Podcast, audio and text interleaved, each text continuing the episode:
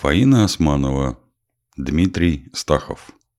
Истории простой еды. Осталось на орехи.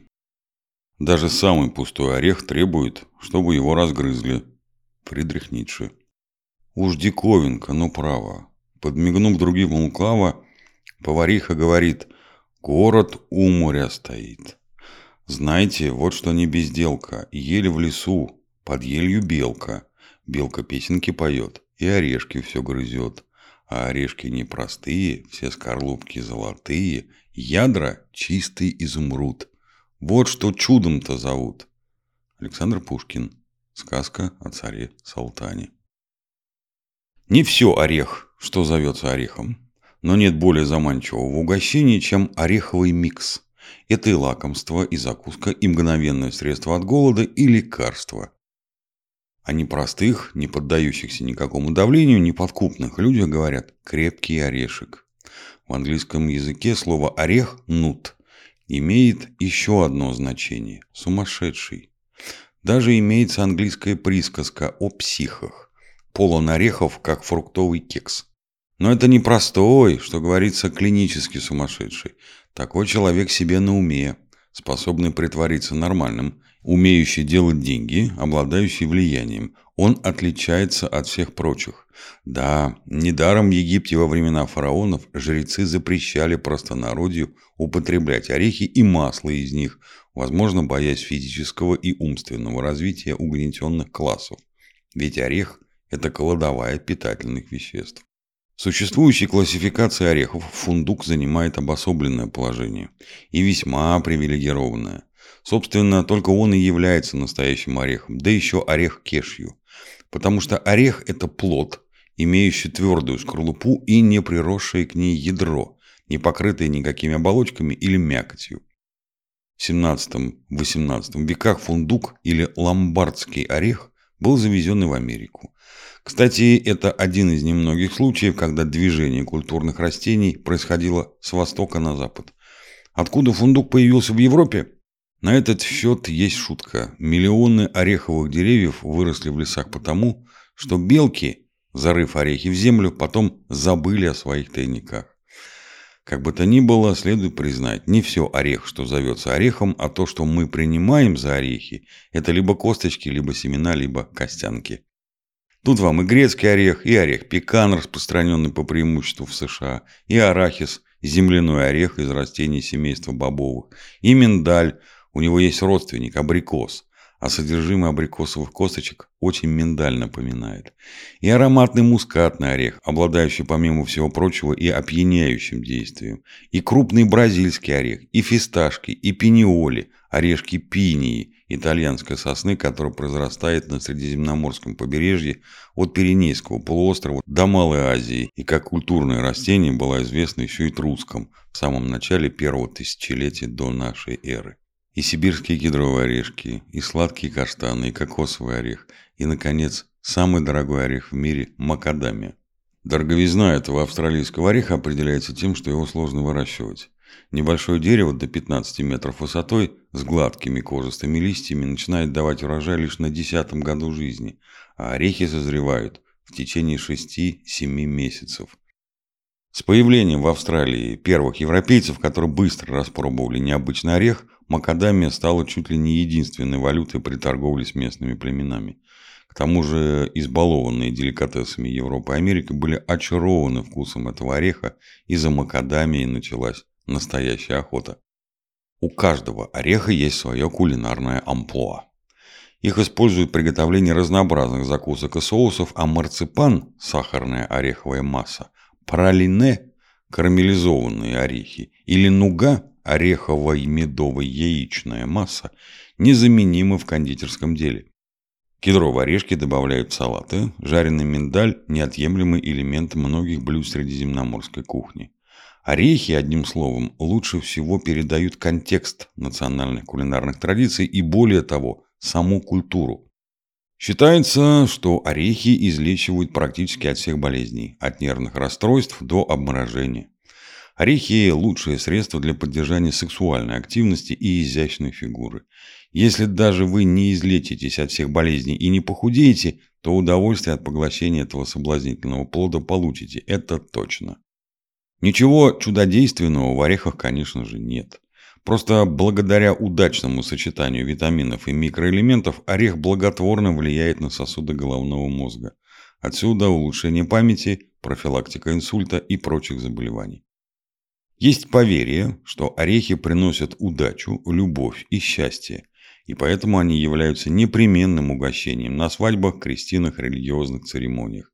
В Англии существует традиция на свадьбе каждому гостю давать горсть миндаля – Подарок невесты – пять орешков, каждый из которых символизирует здоровье, богатство, изобилие, счастье и долголетие. Во Франции орехи также разбрасывали на свадьбах, а в Скандинавии погоняли коров ореховыми прутьями, чтобы те лучше доились. Болгары и русские горящие веткой орешника отгоняли от колыбели русалок. Считалось также, что ореховое дерево отводит удары молнии, и потому крестики из него славяне втыкали в конек крыши. Римляне называли грецкий орех пищей богов. С этим орехом вообще большая путаница. Многие думают, что раз он грецкий, значит родом из Греции. Вроде бы логично, но на самом деле родина грецких орехов вовсе не Греция, а Средняя и Малая Азия.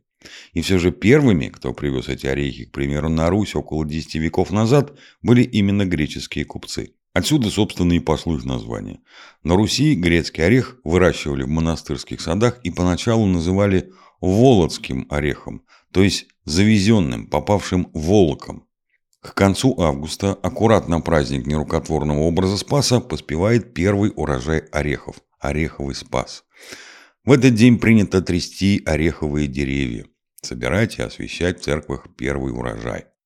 Греки же называли их царскими желудями и преподносили друг другу в дар в знак самых добрых намерений. В Римской империи они были обязательным блюдом на всех свадебных церемониях. Порой создается впечатление, что орех имеет и свой характер. Кокетливые фисташки, деликатный мускатный орех, изысканный миндаль. Вообще миндаль считается самым элитным и почитаемым в мире орехом. Египтяне использовали его в выпечке особого хлеба, который подавали только, ну да, только фараонам. А купцы, отправлявшиеся в долгий путь со своими караванами через Великий Шелковый путь, непременно брали с собой и миндаль. Оно и понятно, это кладезь растительных источников белка. Он содержит почти столько же белка, сколько постное мясо, до 30%. Марко Поло в XIII веке обнаружил дикий миндаль на равнинах Туркменистана в Центральной Азии. Именно этим путем этот орех пришел из Азии и распространился в Европе. Его начали активно культивировать в Италии и Испании. В середине XVIII века испанские миссионеры перевезли миндаль и в Калифорнию, которая до сих пор остается самым крупным производителем миндаля в мире. В Европе самые популярные орехи – фисташки и грецкие. Американцы отдают предпочтение арахису. Когда Джимми Картер баллотировался на пост президента США – он потратил на избирательную кампанию немалый доход со своих арахисовых плантаций и за глаза получил прозвище «Арахисовый король». Восток боготворит все тот же арахис и, естественно, миндаль. На Руси же издавна почитали лесные орехи, то есть орехи настоящие, фундук. А только потом пришли заморские грецкие и сибирские кедровые. Выходит, что мы те из немногих, кто близок к ореховой традиционной аристократии. Не мудрено, что в России появилась знаменитая гурьевская каша, немыслимая без орехов. Это, по сути, манная каша только с толченными орехами, фундуком, грецкими и кедровыми, которая сначала без орехов варится, а потом, после добавления орехов, доходит в духовке. Орехи можно сравнить с музыкой, а вернее одним из направлений в музыке – фьюжн.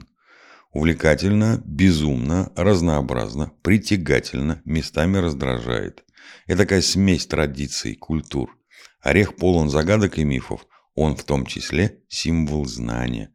Недаром в детском киножурнале «Хочу все знать» мультяшный мальчик подлетал на маленькой ракете к большому ореху и разбивал его со словами «Орешек знаний тверд, но все же мы не привыкли отступать. Нам расколоть его поможет киножурнал «Хочу все знать». Сохранилось ли прежнее трепетное отношение к ореху в современном мире? Пожалуй, что нет.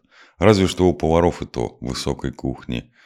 Вот один приятель, родившийся и выросший в Чечне, рассказывал, что недалеко от Грозного было селение Орехово, стоявшее посреди огромной ореховой рощи. Он наблюдал, как местные собирали грецкие орехи. Подъезжал грузовик, подавал назад, въезжал в дерево, орехи падали в кузов, причем процент попаданий был невелик.